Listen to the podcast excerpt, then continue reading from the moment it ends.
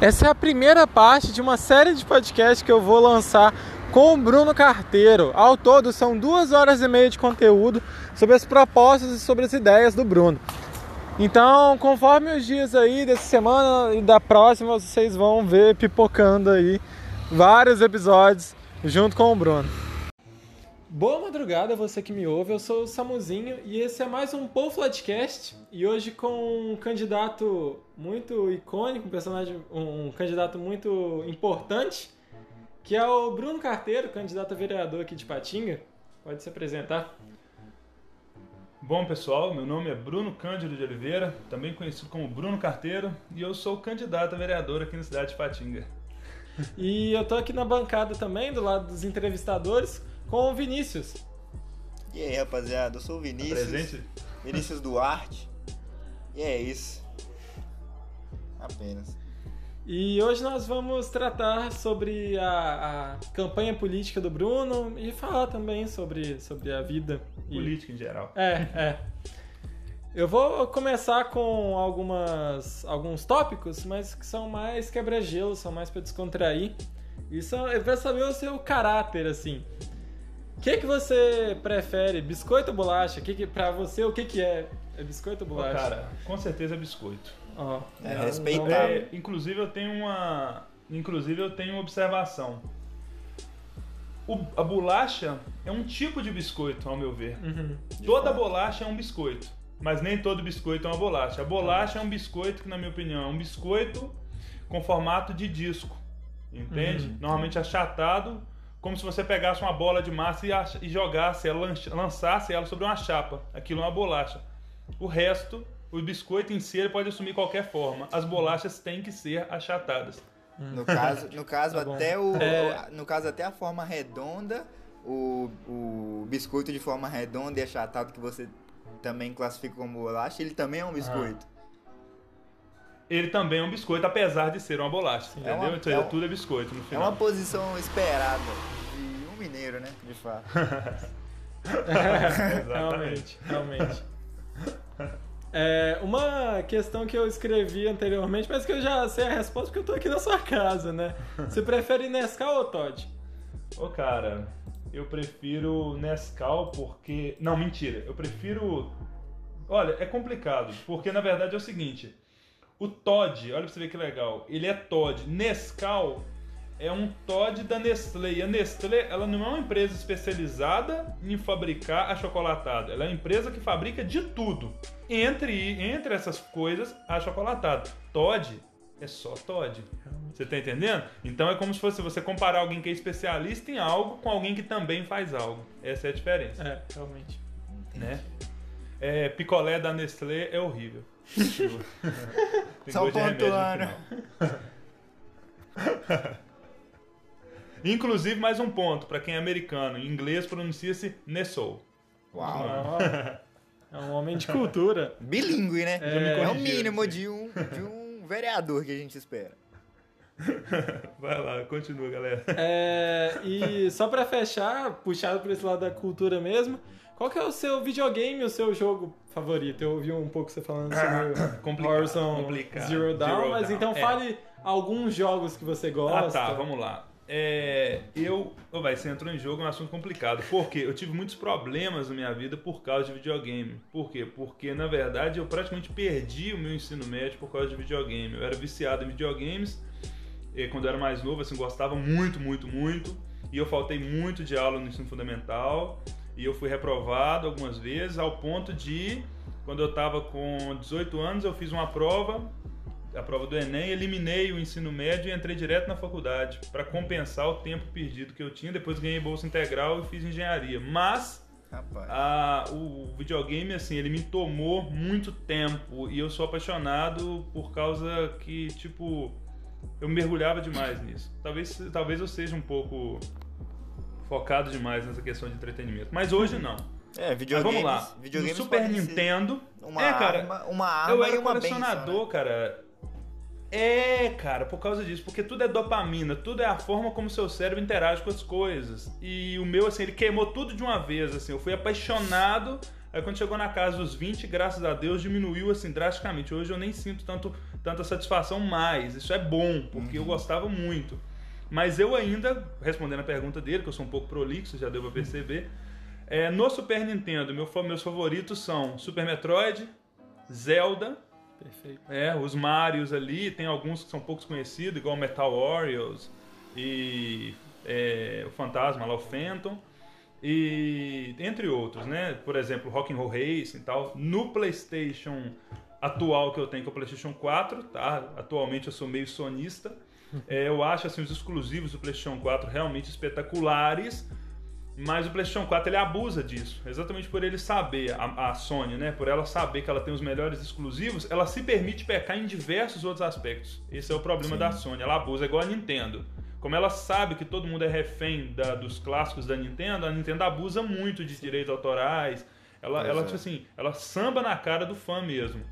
E, o, e, a, e, a, e a Microsoft é aquela coisa que a gente falou da Nestlé a Microsoft não é especialista em videogames, ela mexe também com videogames, então ela é muito boa em diversas coisas, porém ela não tem exclusivos tão bons.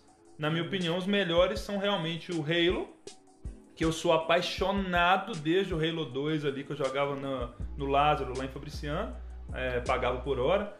É, o Halo 3, que para mim é o melhor de todos. O Forza Horizon, que é o melhor jogo, Sim, na minha opinião, realmente. de corrida de todos até hoje lançado. E aquele Gears of War, que também é, é muito bom, apesar de eu não ter jogado muito. Tirando isso, para mim a, a, Microsoft ela não tem é, grandes exclusivos de peso. Já a Sony, ela abusa de exclusivos de peso, mas ela peca por focar só nisso. É. É, então é isso, galera. Hoje meu jogo favorito do PlayStation é o Horizon Zero Dawn, que é uma das histórias mais incríveis. Depois é o The Witcher que não é exclusivo, mas que eu gosto muito, The Witcher 3, e o God of War. Uhum, uhum, realmente. Agora, já indo para a parte é, mais da política, eu queria que você falasse um pouco da sua vivência profissional e como isso vai te ajudar na ah, tá. sua, tá. como que isso te faz um bom candidato, que, que características que essa questão te dá. Tá, bom, vocês viram aqui, a gente falou muito de entretenimento e brincadeira, o que não passa muito seriedade quando você fala do meio político e até prejudica, porque a pessoa pensa que você é só aquilo ali.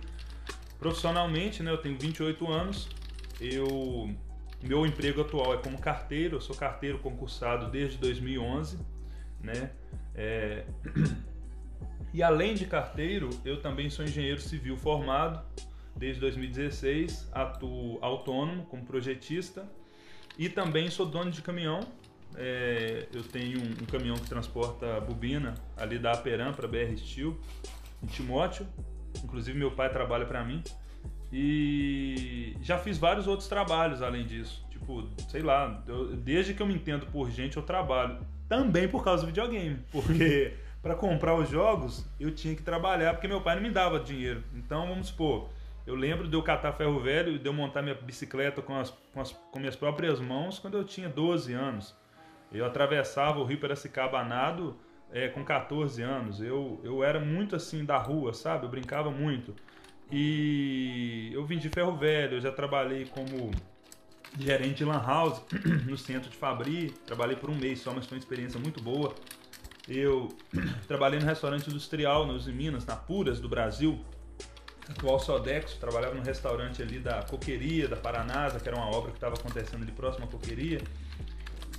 Foi o meu primeiro emprego carteira assinada, com 18 anos. Antes disso, eu trabalhei também com, como professor particular de informática, professor voluntário também em Timóteo. É, Cara, foi muito, muito bico. Ajudante de pedreiro a vida inteira. Ajudei a construir a minha casa. Inclusive foi o que me motivou a fazer engenharia civil. Apesar de eu ter uma pegada muito mais forte para a área de humanas. Então é isso. É, eu sou carteiro, conheço a sua rua, conheço a sua realidade, conheço a cidade de Patinga praticamente inteira, como se fosse a palma da minha mão. Como engenheiro civil, entendo bastante de obras públicas, de licitações, entendo como é que funcionam os processos de os processos, vamos dizer assim, de corrupção. Eu sei aonde, como que acontece para que as nossas obras elas sejam tão superfaturadas e tão atrasadas. E eu acho que eu tenho meios para diminuir essa corrupção, como o projeto Performance Bond, por exemplo.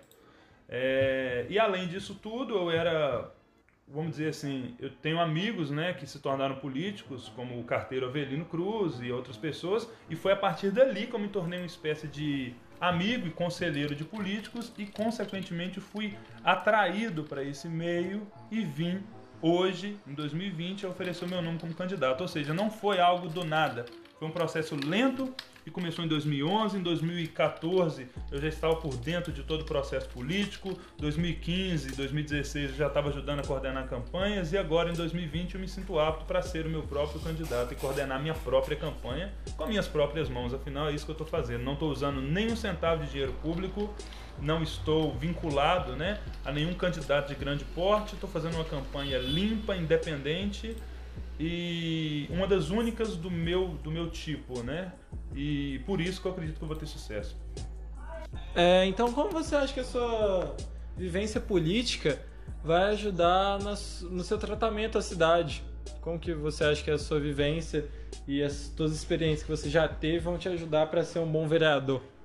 É, o vereador, ele, ele, em tese, ele tem que ser um representante do povo na Câmara. O que, que é a Câmara? É como se fosse um conselho, né? Se você imaginar assim, um conselho do rei. A ideia da Câmara de Vereadores, que as pessoas têm que entender isso, na verdade. Nós temos um sistema brasileiro onde nós temos três poderes: o executivo, o legislativo e o judiciário. O executivo é quem faz as coisas, quem executa. O legislativo, que são os vereadores, eles têm uma função que é basicamente determinar o orçamento anual, criar leis, extinguir leis e fiscalizar as ações do executivo. Essa última parte, que é fiscalizar as ações do executivo, é a que menos o pessoal faz, porque nós temos uma coisa chamada como é que seria o termo que eles falam? É como se fosse o governo de coalizão.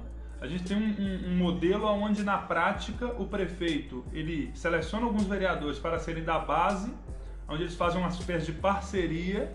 O vereador permite, o prefeito permite que o vereador governe, ou seja, que ele execute funções do executivo, que é governar, através de pessoas que ele indica para a prefeitura, ou seja, ele indica ali amigos e, e cabos eleitorais para a prefeitura e em troca ele meio que fica vinculado ao prefeito e é quase que, entre aspas, obrigado a votar os projetos que forem do interesse do prefeito.